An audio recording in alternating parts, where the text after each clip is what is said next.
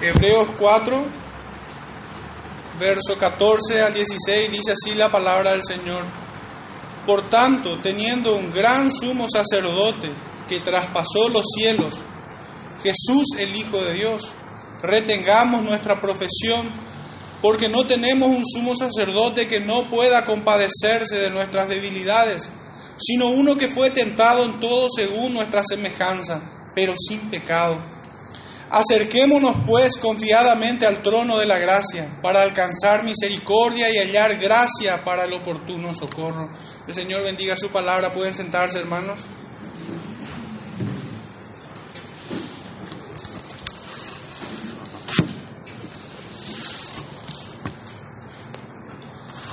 Hace unos domingos que venimos hablando a través de esta epístola sobre entrar en su reposo después de algunas exhortaciones. Y hemos entendido que, que esto es llegar a la salvación, entrar en su reposo, al descanso eterno.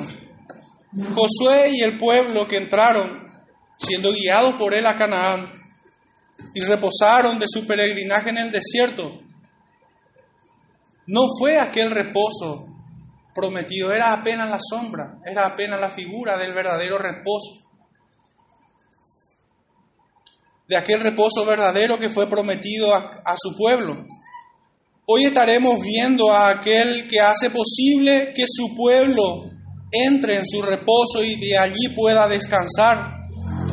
Me estoy refiriendo a la entrada a la patria celestial de su pueblo. Estos versículos que hemos leído del 14 al 16 llenan el corazón de cada hijo suyo de profunda gratitud y sublime esperanza, conociendo la compasión de aquel que intercede por nosotros. Su pueblo debe venir a Él en plena certidumbre de fe y con una confianza inquebrantable. Aunque tengan frente a la misma muerte, el creyente llega a ese momento con una inquebrantable confianza en el Señor, porque fiel es el que prometió. Intentaré abordar estos tres versículos en un pequeño bosquejo. Lo dividí en tres partes. La primera de ellas le pongo por título, Conociendo a Jesús, nuestro sumo sacerdote. El segundo es, un sumo sacerdote compasivo. Tercero, una exhortación clara, pero no es una exhortación que lacera la piel ni el alma, sino es una exhortación que nos alienta a acercarnos a Él en confianza. Son las tres partes de, de este estudio al que puse por nombre un sumo sacerdote compasivo. El verso 14 que hemos leído y estará desarrollando, intentaré desarrollar el primer tema, conociendo a Jesús, nuestro sumo sacerdote, dice así, por tanto, teniendo un gran sumo sacerdote que traspasó los cielos, Jesús el Hijo de Dios, retengamos nuestra profesión.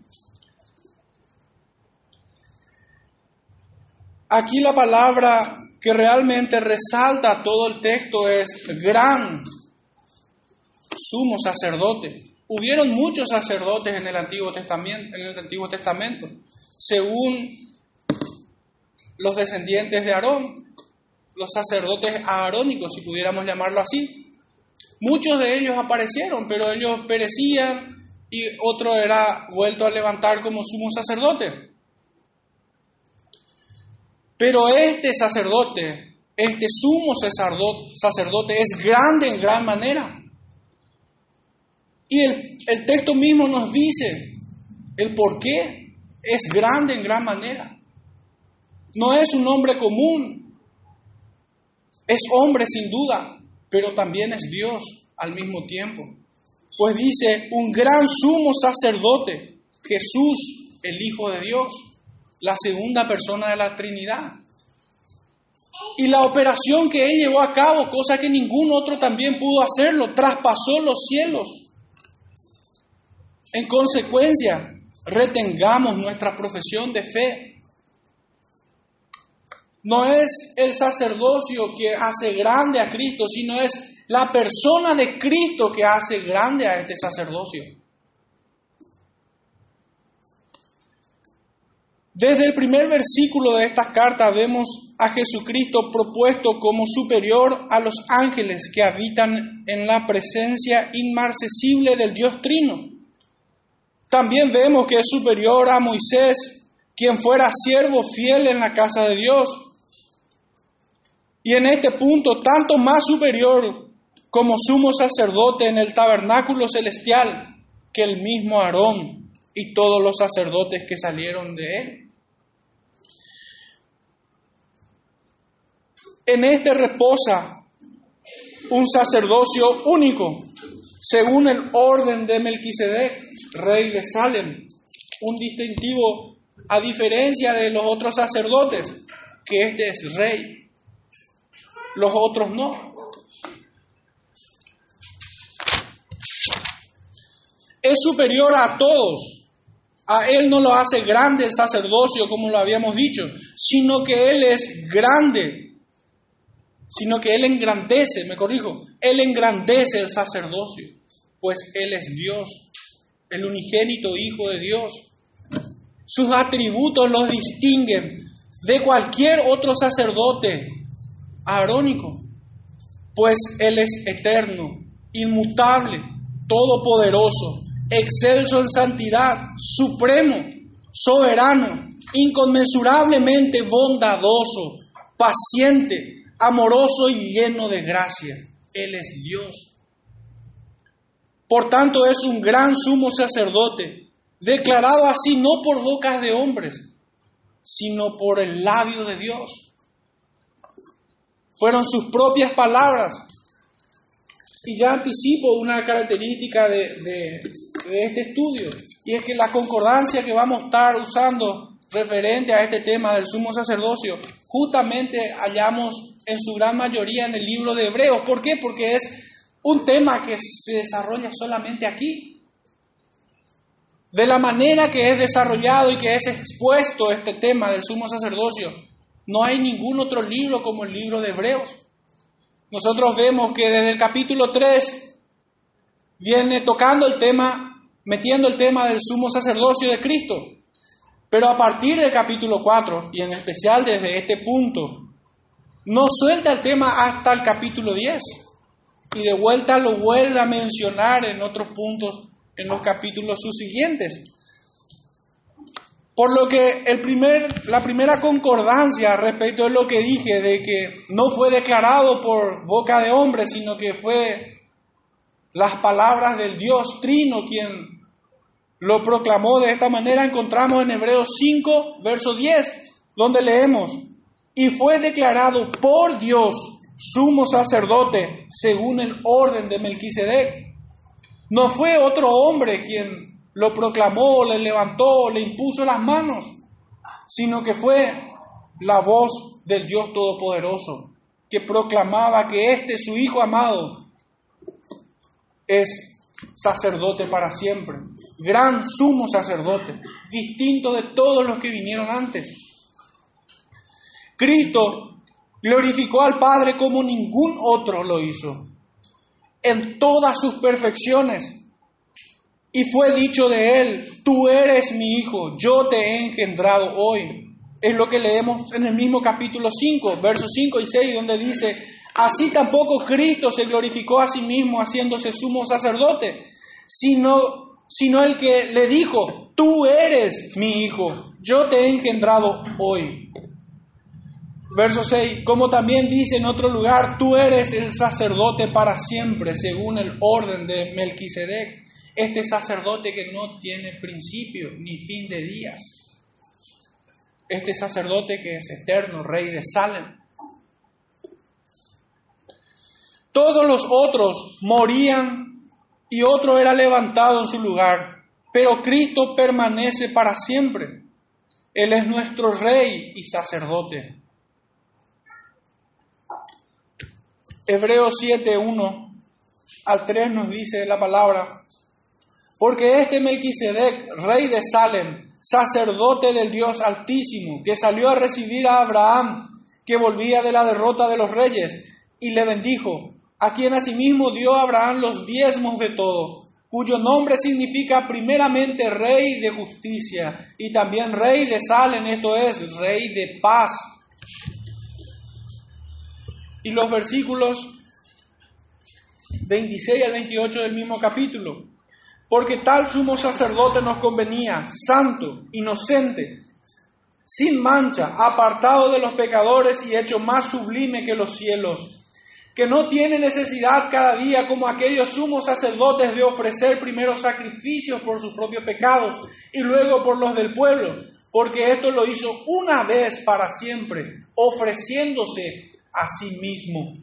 Porque la ley constituye sumo sacerdote a débiles hombres, pero la palabra del juramento posterior a la ley al Hijo hecho perfecto para siempre. La debilidad del sacerdocio del hombre que no era eterno, que estaba viciado incluso de imperfecciones. Muchos de los sacerdotes temblaban antes de entrar al lugar santísimo, pues dudaban si iban a ser aceptos delante de Dios. Tanto así que sabemos que se ataba una piola al pie de ellos, por si cayera fulminado en la presencia de un Dios santo que no tomaba por inocente al culpable, ni que juzgaba con ligereza la negligencia de su sacerdote. De esa manera era retirado porque no había ningún otro hombre que pudiera entrar a sacarlo. Nadie podía osar de entrar en la presencia de Dios sin derramamiento de sangre. Y aún éste pudiera ser rechazado. Estos sacerdotes hombres comunes como nosotros, debían sacrificar primeramente por sí mismos y salpicarse esa sangre para expiación de sus propios pecados. Y es aquí donde nuestro gran sumo sacerdote es superior en gran manera a cualquier sacerdote que haya existido, que haya sido ordenado sobre la tierra. Pues Él es impecado, él no necesitó derramar sangre para expiar sus pecados, pues Él es sin pecado. Y no solo eso, sino que Él tuvo que ofrecer, se ofreció a sí mismo. Fue su sangre la que derramó por expiación del pueblo. ¿Quién pudiera compararse a este gran sumo sacerdote?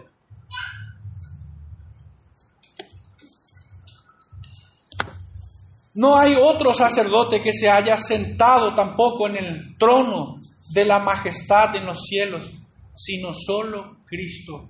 Es lo que leemos o lo que hemos leído en los primeros versículos del capítulo 1 de Hebreos, que se ha sentado en la majestad en las alturas,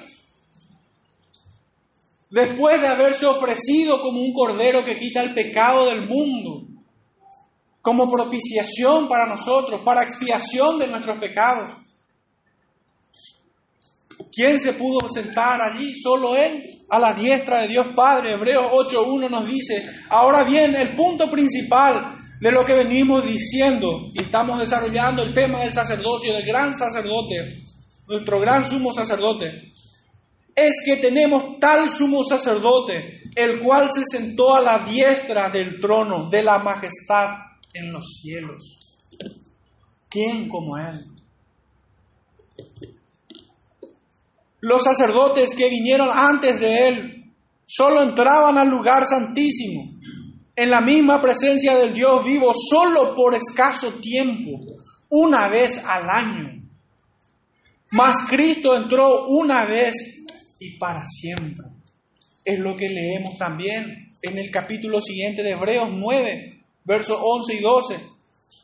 Pero estando ya presente Cristo, sumo sacerdote de los bienes venideros, por el más amplio y más perfecto tabernáculo, no hecho de manos, es decir, no de esta creación, y no por sangre de machos cabríos ni de becerros, sino por su propia sangre, entró una vez para siempre en el lugar santísimo, habiendo obtenido eterna redención. Cualquiera que creía o que confiaba simplemente en el hecho de derramar sangre inocente de animales, machos, toros, en aquel tiempo no alcanzaban remisión de pecados. Es más, sabemos que Dios no se agrada de tales cosas. Dios solo se agradó de un solo sacrificio. Dios se complajo de un solo sacrificio. Uno solo le fue olor grato delante de él. Pues sobre una sola persona fue dicho jamás, este es mi Hijo amado en quien tengo complacencia. Y de esta manera él pudo decirlo, consumado es, consumado es, ya no hay más sacrificio a partir de allí.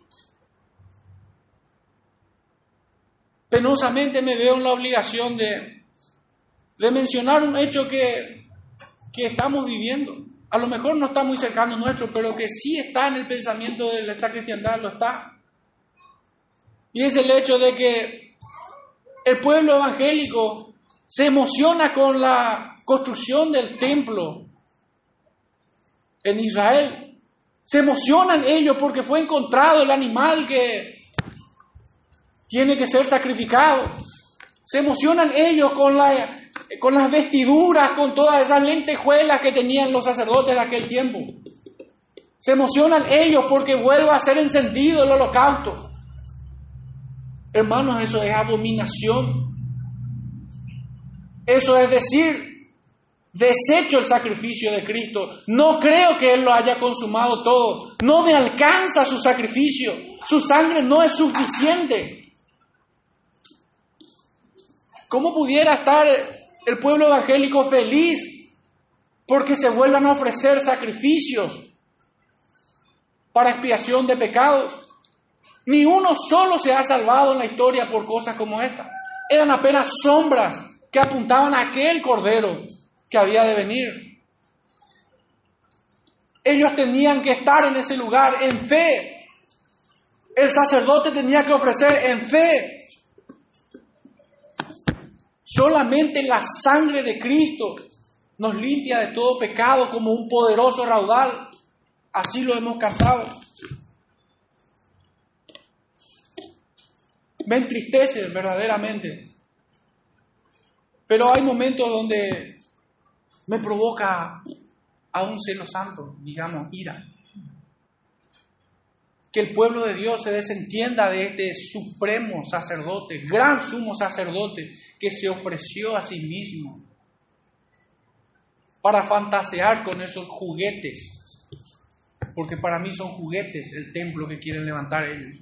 No tienen, tienen menos valor que una pieza de Lego, no tienen ningún valor espiritual, sino más bien todo lo contrario, es una afrenta al supremo sacrificio de Cristo.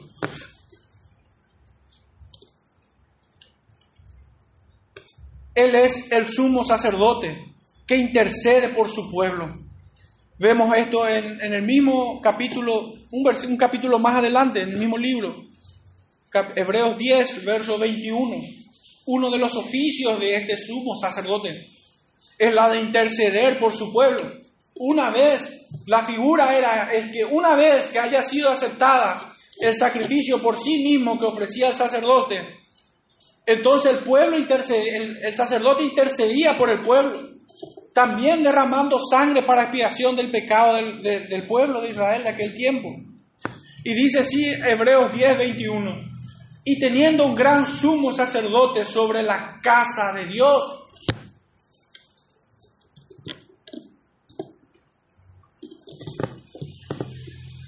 Este texto que hemos leído de Hebreos 4 verso 14 al 16, está más bien conectado con versículos un poco más atrás que los inmediatos. Si podemos ir a Hebreos 2, 15 al 18, el que hemos leído, el 4, por tanto, teniendo un gran sumo sacerdote que traspasó los cielos, Jesús, el Hijo de Dios, retengamos nuestra profesión, conectado más bien con el capítulo 1, verso 3b, leemos así, habiendo efectuado la purificación de nuestros pecados por medio de sí mismo, se sentó a la diestra de la majestad en las alturas. El sumo sacerdote hace, lo hacía en el antiguo pacto y hoy Cristo lo hace por nosotros, delante del Padre. En el capítulo 2, verso 15 al 18, y librar a todos los que por el temor de la muerte estaban durante toda la vida sujetos a servidumbre. Porque ciertamente no socorrió a los ángeles, sino que socorrió a la descendencia de Abraham, por lo cual debía ser en todo semejante a sus hermanos, principalmente en este punto, por el cual debía ser en todo semejante a sus hermanos, para venir a ser misericordioso y fiel sumo sacerdote en lo que a Dios se refiere, para expiar los pecados del pueblo. Nosotros no tenemos un sumo sacerdote, un sacerdote, alguien que intercede por nosotros, que no se compadece de nosotros. No es, no es alguien que se desentiende de la desgracia y el oprobio en el que está el pueblo sino que es un sumo sacerdote que intercede por su pueblo en favor de ellos, entendiendo sus debilidades, habiéndolas conocido como ningún otro. Y verso 18 dice, pues en cuanto a él mismo, él mismo padeció siendo tentado, es poderoso para socorrer a los que son tentados. Estos versículos son más bien el contexto de lo que hemos leído hoy. Y el de Hebreos 3.1 sin duda. Ahí el versículo siguiente nada más, pero ya en el capítulo 3. Por tanto, hermanos santos, participantes del llamamiento celestial, considerad al apóstol y sumo sacerdote de nuestra profesión, Cristo Jesús esta palabra apóstol entiéndase como enviado, así como lo fue Moisés. Y por la actividad y por la obra que hizo Cristo en la cruz, Él nos ha llamado hermanos santos por esa obra allí en la cruz. En un sentido, si quisiéramos verlo, en esta transacción hemos traído nuestros pecados y Cristo cargó con ellos, arrojándolos al fondo del mar. Y nos ha vestido de su santidad. Nos ha hecho santo ante los ojos de Dios. Aunque hoy parezca que aún no lo hemos alcanzado porque en ocasiones tropieza el creyente. Pero sin embargo, en virtud de los méritos de Cristo, en virtud de, de su sacerdocio inmutable, de su sacrificio que perdura para siempre. Hemos sido llamados santos, pueblo santo, real sacerdocio, como dice Pedro, primera de Pedro 2.9. Participante del llamamiento celestial.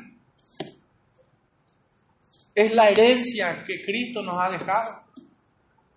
Ser llamados hijos de Dios ser llamados a entrar en su reino, en la patria celestial, y tener por recompensa algo que no la merecemos, pero Cristo la mereció. Es el reposo, es entrar en su salvación. Claramente visible vemos a Cristo como nuestro rey, profeta y sacerdote. Él es nuestro gran rey, tomando esa palabra que vimos en el capítulo 4, nuestro gran sumo sacerdote, pero Él también es nuestro gran rey, nuestro gran profeta y nuestro gran sumo sacerdote.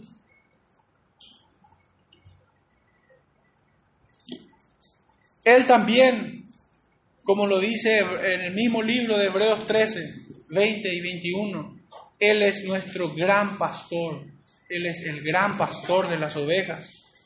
Hebreos 13.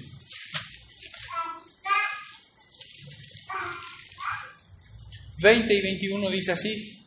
Y el Dios de paz, recuerden esa, ese título de Melquisedec, rey de Salem, que significaba qué cosa? Rey de paz. Y el Dios de paz que resucitó de los muertos a nuestro Señor Jesucristo, el gran pastor de las ovejas, por la sangre del pacto eterno, os haga aptos en toda obra buena para que hagáis su voluntad, haciendo Él en vosotros lo que es agradable delante de Él por Jesucristo, al cual sea la gloria por los siglos de los siglos. Amén.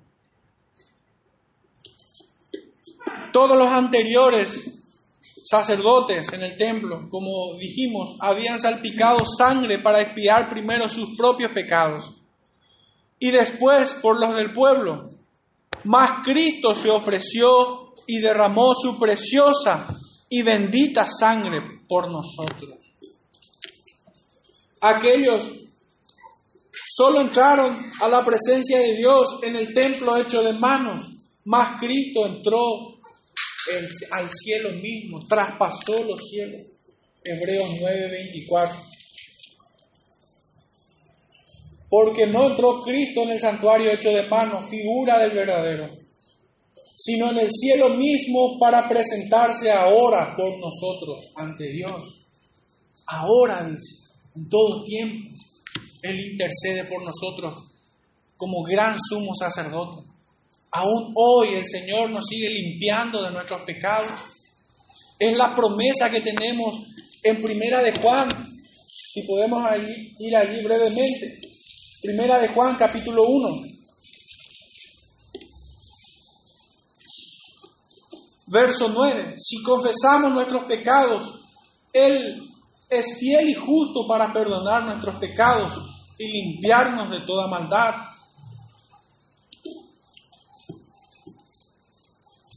Aquellos que quisieran proponerse como impolutos hoy, solo son mentirosos.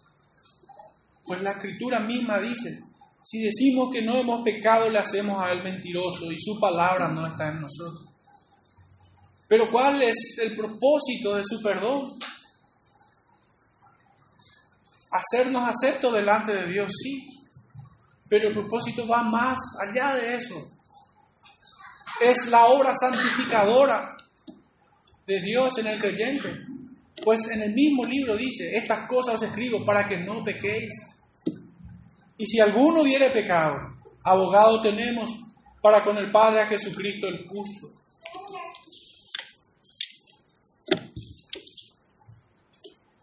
El arrepentimiento nos es dado para apartarnos del mal, no como una licencia para seguir en él. Temo que mucho cristianismo se predica de esta forma.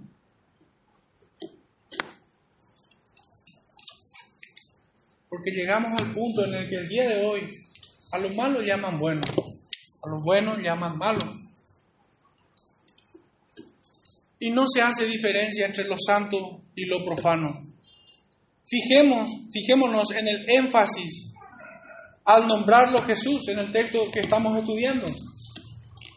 Hebreos 4, fijémonos que dice, un gran sumo sacerdote que traspasó los cielos, Jesús, el Hijo de Dios, el Hijo de Dios, fijémonos en la mirada del corazón.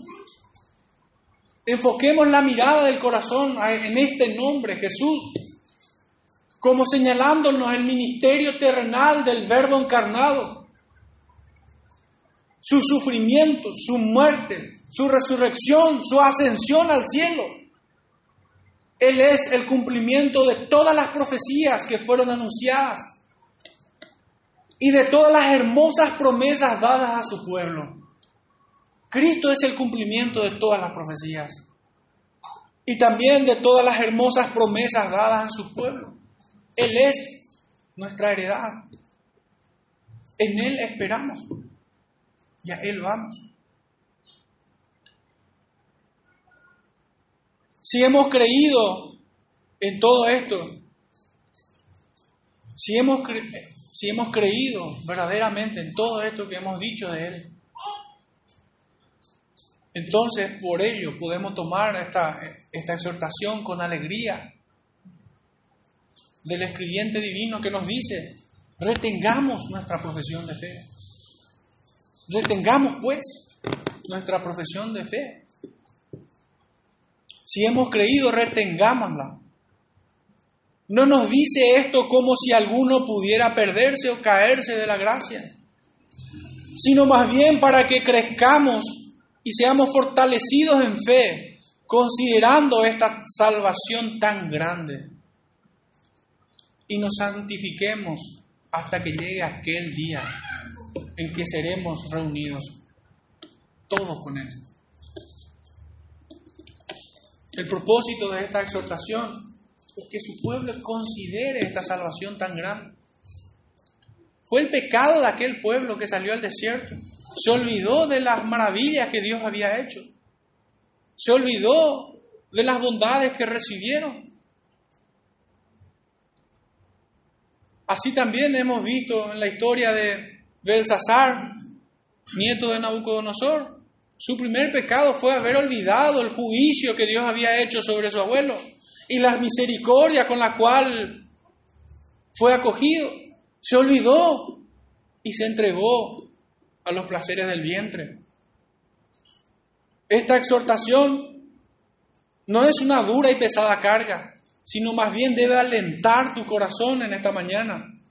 Teniendo gran sumo sacerdote que traspasó los cielos, Jesús, miremos toda la obra redentora aquí en la tierra de Él. El cumplimiento de todas las profecías, el cumplimiento perfecto de toda la ley en Él, su muerte, resurrección y ascensión al cielo. ¿Cuánto vale nuestra salvación? Vale todo eso que hemos dicho y aún más. Porque aún faltan cosas que hemos de conocer, cosas que ojo no vio, ni oído yo, ni ha subido a corazón de hombre. Quedamos cortos al evaluar de alguna manera esta salvación tan grande.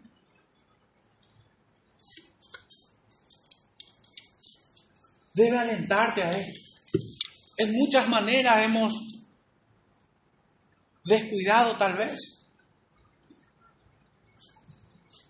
Yo no pudiera señalar a ninguno de ustedes sino señalarme a mí mismo también.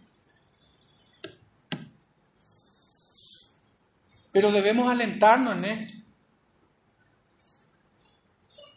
El Señor nos llama a, retener nuestra profesión, habiendo entendido todo esto. El verso 15, que tiene por título Un sumo sacerdote compasivo del cual lleva nombre el sermón también. Dice así el texto, porque no tenemos un sumo sacerdote que no pueda compadecerse de nuestras debilidades, sino uno que fue tentado en todo según nuestra semejanza, pero sin pecado. A más de todas las excelencias que ya hemos dicho, de todas sus excelencias y perfecciones, porque en Cristo habita toda la plenitud de la deidad, toda la plenitud. No hay un solo atributo o perfección de la cual Él carezca como un Dios verdadero, enteramente hombre y enteramente Dios. Aparte de todas estas excelencias, es un rey y sacerdote compasivo, compasivo, que nos extiende el báculo en señal de confianza para que nos acerquemos a Él.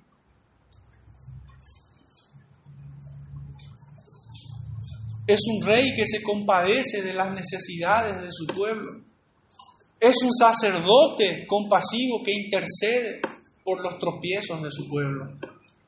Es un rey y un sacerdote de mucha compasión. Que nos conoce en todas nuestras debilidades. Hermanos, ¿existe algo más irresistible que venir a los brazos de un rey y sacerdote compasivo. ¿Quién pudiera resistir viendo su brazo extendido, llamando, queriendo sanar tus heridas, queriendo restaurarte, queriendo infundir en tu corazón más amor del que aún ya te profesó? ¿Quién pudiera resistir? Este rey este sumo sacerdote es compasivo. La repetiría mil veces esta palabra. Y cada vez que la digo me suena más dulce y cada vez más dulce. Que perdona mis pecados. Que perdona los pecados de su pueblo. Su misericordia se renueva cada día y en todo tiempo nos espera a que vengamos a Él.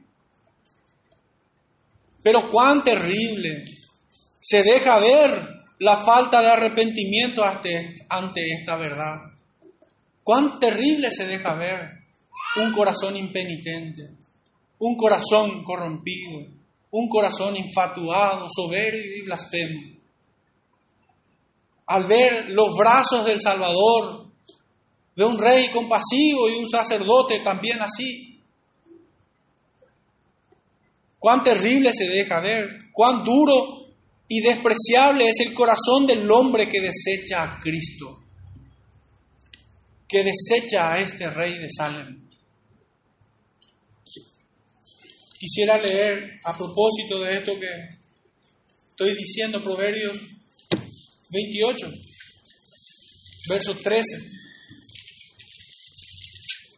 versículo recurrente en estos días en mi corazón. El que encubre sus pecados no prosperará, mas el que lo confiesa y se aparta alcanzará misericordia. Uno de los propósitos del perdón de Dios, habiendo sido alcanzados por el arrepentimiento que también nos es dado, no solo el perdón nos es dado, sino que también el arrepentimiento. Porque a quien quiere endurecer, el Señor endurece. Mas sin embargo, nosotros ha puesto un corazón de carne para poder arrepentirnos de nuestros pecados. Uno de sus propósitos es que nos santifiquemos. Así leímos. ¿Para qué cosa? El que lo confiesa y se aparta alcanzará misericordia. ¿Por qué alcanzamos el perdón? Misericordia. ¿Por qué alcanzamos su favor? para apartarnos del pecado. Recibir perdón allí, ser acepto delante de Dios allí, pero de allí en más caminar también en santificación. Como diría Juan, hijitos míos, estos digo para que no pequéis. Es el mismo discurso. La falta de arrepentimiento genuino por el pecado y a causa del pecado. Constituye un pecado blasfemo e imperdonable ante tanto amor y paciencia de nuestro Salvador. La raíz de esto se encuentra en el orgullo más diabólico y concentrado que podamos conocer, que supura desde un corazón corrompido, desde un espíritu infatuado y soberbio, potenciado por una mente completamente reprobada y en espesas tinieblas.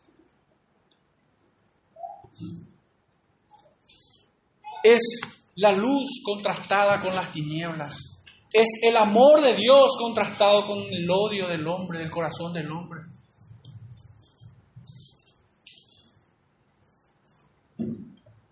Es la verdad contrastada con la mentira.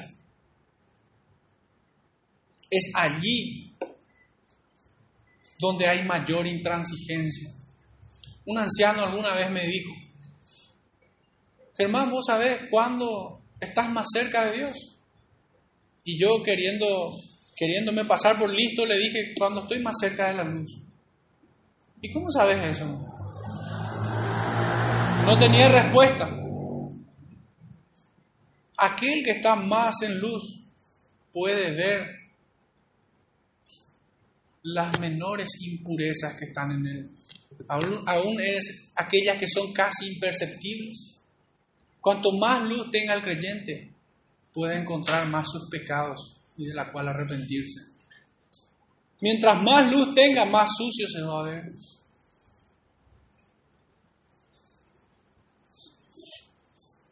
No en vano dijo el apóstol que veo esta ley en mis miembros, que soy vendido al pecado Llamó a este cuerpo cuerpo de muerte. ¿Quién me librará de él? Aborrecernos, hermanos, no es una mala señal, sino más bien una buena. Ser renovado hasta la estatura de la plenitud de Cristo implica despojarnos de todo este viejo hombre. Y nuestro buen y gran sumo sacerdote lleva a cabo también esta tarea en nosotros, porque somos incapaces de hacer algo. Separados de Él, nada podemos hacer.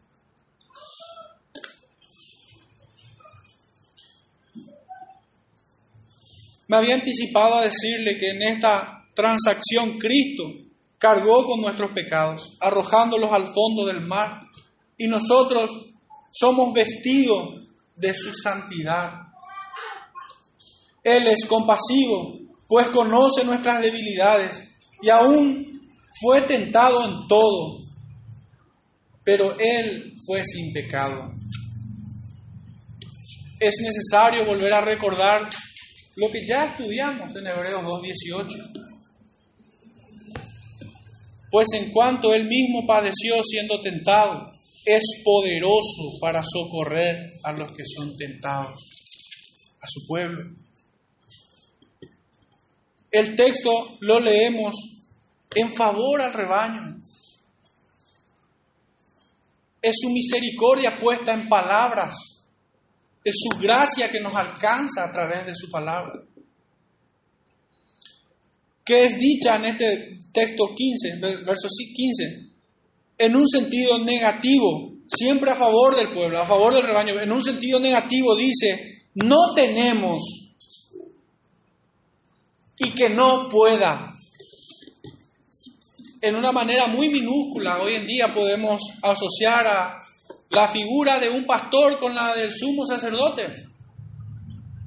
Y hoy en día vemos que hay sacerdotes que no son compasivos, que no representan en ninguna manera a este gran sumo sacerdote. Que no pueden, son incapaces de tener compasión del pueblo. Leamos de vuelta el 15, porque no tenemos un sumo sacerdote que no pueda compadecerse de nuestras debilidades, que no pueda compadecerse de nuestras debilidades, sino uno que fue tentado en todo según nuestra semejanza. También en aquel tiempo, en la antigua dispensación, habían hombres así, sacerdotes que no se compadecían del pueblo, que dejaba que sus hijos sean implacables y perversos con el pueblo, otros que corrompían el derecho de los desvalidos.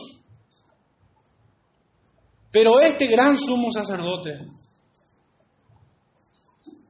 se compadece de nosotros. No tenemos un sumo sacerdote que no pueda compadecerse sino uno que sí se compadece, porque también padeció los azotes de la tentación. Fue tentado en todo y experimentó esos sentimientos más que ningún otro, porque Él fue santo. Él fue santo. ¿Y cuánto repudia el santo la impureza. Cuanto más santo es, repudia más la impureza. Cuanto más incómodo se siente aquel que es santo con la inmundicia. Su incomodidad crece así como crece en santidad. Por esto digo, de que Él padeció como ningún otro los azotes de la tentación. Tuvo hambre, tuvo sed, fue abandonado, se desveló, fue mortificado, humillado hasta lo sumo, despreciado y desechado, tanto así que fue llamado varón de dolores.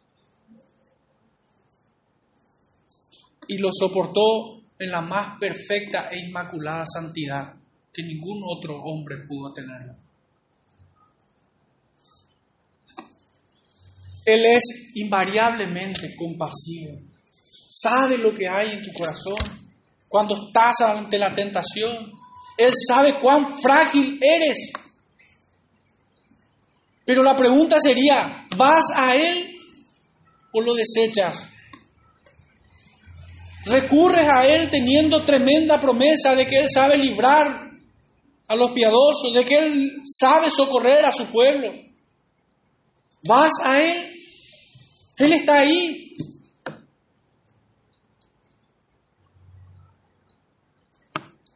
La oración es la puerta de entrada.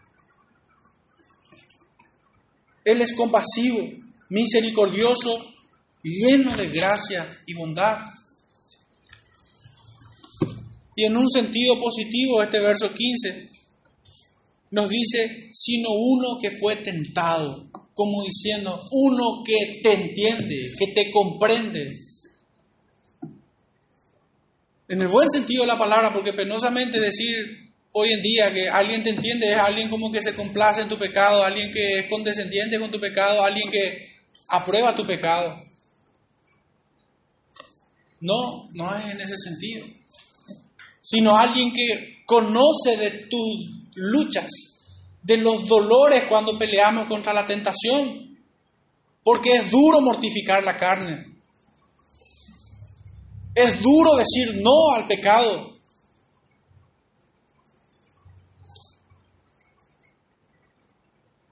Así es nuestro buen sumo sacerdote, alguien que se compadece de nosotros.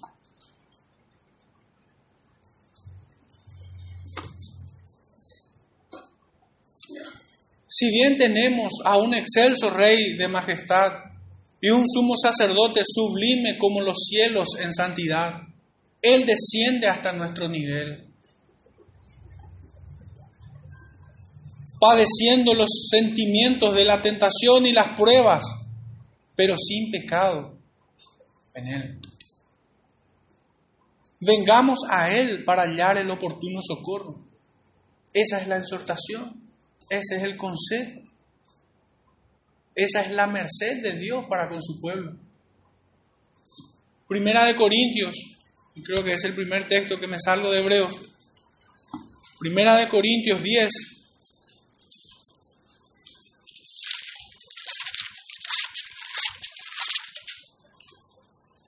Verso 13 dice así, no os ha sobrevenido ninguna tentación que no sea humana, pero fiel es Dios, que no os dejará ser tentado más de lo que podéis resistir, sino que dará también juntamente con la tentación la salida para que podáis soportar. Está todo servido, hermanos. La tentación vendrá sin duda, pero la salida también es la palabra empeñada de nuestro Salvador. Pero ¿cuántos la buscan? ¿Cuántas veces hemos caído ante la tentación por no ir a tiempo a la oración? Por no pedir socorro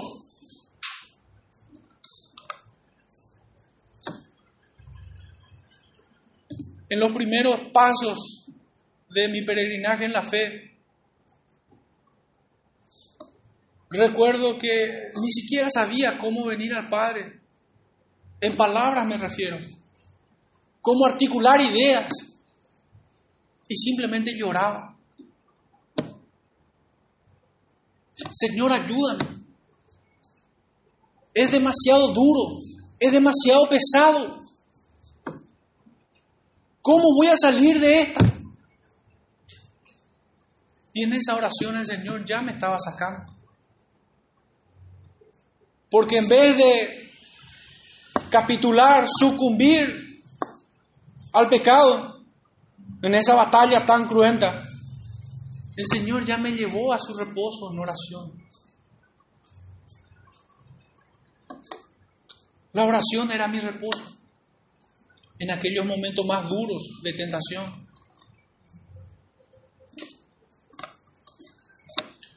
Y otro texto encontramos en Segunda de Pedro.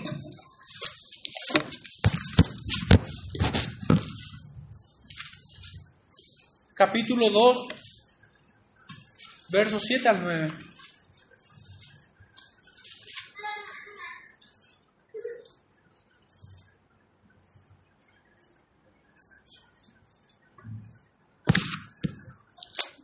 Nos dice así la palabra y libró al justo Lot, abrumado por la nefanda conducta de los malvados, porque este justo que moraba entre ellos afligía cada día su alma justa, viendo y oyendo los hechos inicuos de ellos.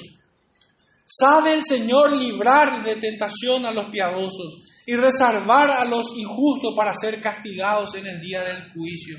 Sabe el Señor librar. Sabe el Señor socorrer a tiempo.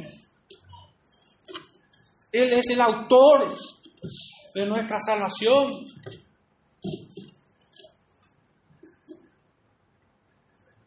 Sus promesas son eficaces para quienes creen. El poder de Dios para aquellos que creen. Poder de Dios para salvación. No solo para salvar el alma de la condenación eterna, sino también para salvarnos de la tentación y el pecado.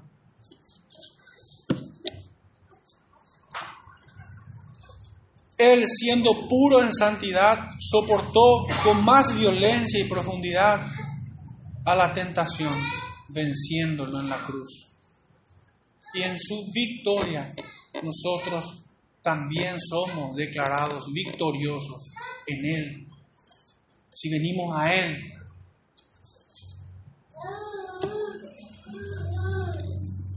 Nuestro, nuestra última sección de este estudio nos toca a partir del verso 16 y dice así, acerquémonos pues confiadamente al trono de la gracia para alcanzar misericordia y hallar gracia para el oportuno socorro. Es la confirmación de vuelta de todo lo que venimos diciendo. Es una hermosa exhortación, exhortación porque nos dice que hagamos algo. Acerquémonos pues y con una actitud adecuada, confiadamente, al trono de la gracia. Esto es en oración para alcanzar misericordia allí, así como les compartí aquella anécdota de mis primeros pasos en la fe. Allí en la oración ya alcanzamos el favor de Dios.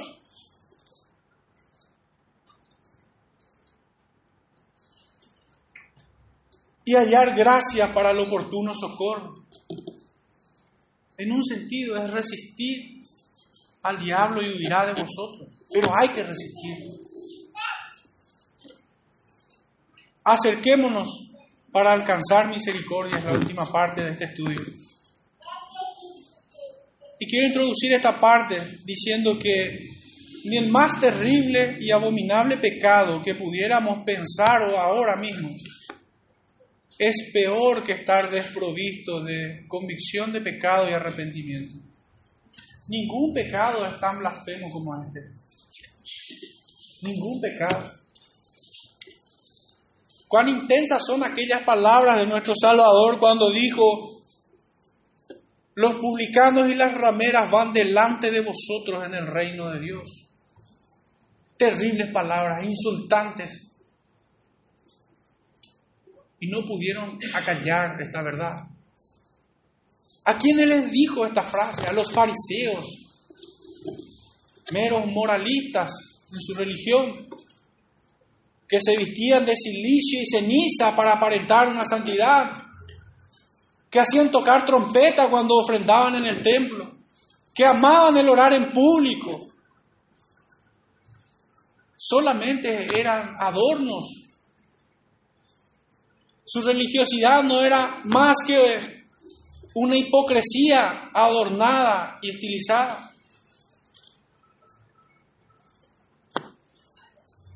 A estos el Señor les dijo, los publicanos y las rameras van delante de vosotros. Ellos que creyendo que tenían buenas obras, ellos creyendo que tenían el favor de Dios encima, carecían de arrepentimiento, carecían de convicción de pecado. Cuán dignos de conmiseración fueron aquellos que creyendo tener méritos para ser tenidos por pueblo de Dios, hoy están en el infierno. Ellos que probablemente se jactaban de que no, yo nunca adulteré mi corazón, no, yo nunca forniqué, no, yo siempre pagué los diezmos, no, yo nunca robé, yo nunca hice mal. Esa es por cierto la excusa de los ateos. Pero es la misma excusa de aquel pueblo. Estos no tal vez, tal vez no tenían aquellos pecados más aborrecibles porque tanto señalaban esos tipos de pecados que se alejaban de la ramera y de los publicanos. Temían ser contaminados estando con ellos o comiendo con ellos.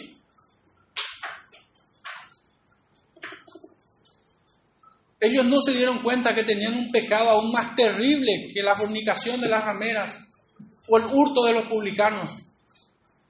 Ellos tenían el más terrible y temible pecado que el hombre pudiera tener.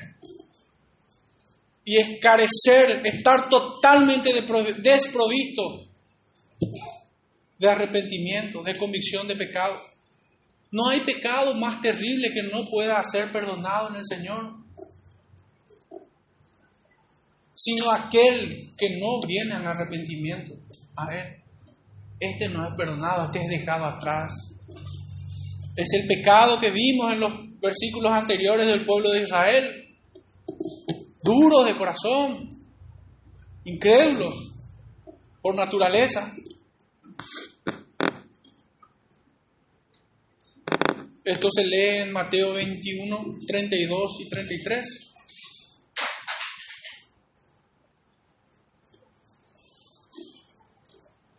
Me queda una pregunta por hacer habiendo conocido todas las excelencias y perfecciones de nuestro gran rey y gran sumo sacerdote, conociendo el corazón de nuestro Salvador que tiene pensamiento de paz para con los suyos, de que es un rey y un sacerdote compasivo, de que nos, di, nos, manda decir por medio del escribiente divino, por inspiración de su Santo Espíritu, que retengamos nuestra profesión de fe, que nos acerquemos a Él sin reserva. Tengo una pregunta más que hacer. Y es cuánto tiempo esperaremos para ponerla por obra. ¿Cuánto tiempo esperaremos para atender el llamado? Conociendo semejante promesa. Hermosa exhortación es esta de acercarnos pues confiadamente al trono de la gracia, para alcanzar misericordia y hallar gracia para el oportuno socorro. Vengan ante Él, ante el trono de la gracia. Aún hoy es tiempo para alcanzar misericordia y hallar gracia y favor en Él. Este mensaje de vuelta es confirmado capítulos más adelante, en el, en el capítulo 10, verso 19 al 24, donde leemos así que hermanos, teniendo libertad para entrar en el lugar santísimo por la sangre de Jesucristo, por el camino nuevo y vivo que Él nos abrió a través del velo, esto es, de su carne, y teniendo un gran sacerdote sobre la casa de Dios. Acerquémonos de vuelta a la exhortación, acerquémonos con corazón sincero, en plena certidumbre de fe, purificados los corazones de mala conciencia y lavados los cuerpos con agua pura. Mantengamos firme de vuelta, retengamos nuestra profesión de fe, mantengamos firme sin fluctuar la profesión de nuestra esperanza, porque fiel es el que prometió, es su sello, es su palabra empeñada. Él no jura por, por nadie más, porque no hay nadie más alto que Él. Él jura por su nombre, por sí mismo. y considerémonos unos a otros para estimularnos al amor y a las buenas obras. Si esto es una realidad también en el pueblo de Dios, y sería una contradicción que no lo fuera, también el pueblo es llamado a ser compasivo, pues somos reyes y sacerdotes. Ahora, ¿qué tipo de rey y qué tipo de sacerdote seremos? Pero nos llama así, real sacerdocio. No podemos ser diferente al carácter de nuestro gran sumo sacerdote, sino ser también compasivos como Él lo fue. La ley de Cristo es esta. Vosotros que sois espirituales, restaurad al hermano con espíritu de mansedumbre. Aquel que haga volver al hermano del error, salvará un alma y cubrirá multitud de pecados. Nosotros somos ministros de reconciliación. Para hacerlo debemos desarrollar un carácter compasivo. Pues hay otros que no lo son, que no tienen este carácter compasivo de Cristo, que haciéndose llamar pueblo de Dios, rey y sacerdote, no tienen tal característica de la compasión.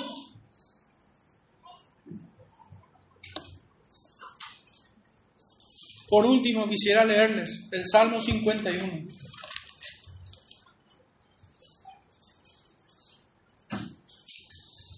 Para ir cerrando este estudio. Salmo 51, verso 17. Los sacrificios de Dios son el espíritu quebrantado. Al corazón contrito y humillado no despreciarás tú, oh Dios. ¿De qué se agrada el Señor? De la oración de su pueblo. Frutos de labios que confiesan su nombre. Frutos dignos de arrepentimiento. Oración de intercesor, así como lo fue Moisés, como lo es nuestro Salvador. Aún hoy Él intercede por nosotros. Claramente vemos eso en Juan 17, en la oración sacerdotal de Cristo que ora por los suyos. ¿Qué debemos nosotros hacer a modo de reflexión? Lo digo esto. ¿Cómo aplicamos esta doctrina, esta verdad divina de conocer a nuestro gran sumo sacerdote, a nuestro rey y sacerdote? ¿Cómo la traemos a nuestra vida? No puede quedar como un mero conocimiento intelectual. No será de provecho ni para nosotros ni para quienes se rodean de nosotros. La única forma es desarrollando el mismo carácter de nuestro rey y sacerdote. La única forma. Él es compasivo. Nosotros debemos serlo como pueblo de Dios. No podemos ser diferentes. Si somos su linaje, si somos linaje de Abraham, no, no podemos ser diferentes. Debemos ser igual a Él. En esto seremos conocidos como pueblo de Dios. Teniendo el mismo sentir que hubo en Cristo y así en sus apóstoles. Desarrollando el mismo carácter que Él nos enseñó y nos mostró y hasta el día de hoy nos sigue extendiendo. Un amor compasivo. Oremos hermanos para cerrar.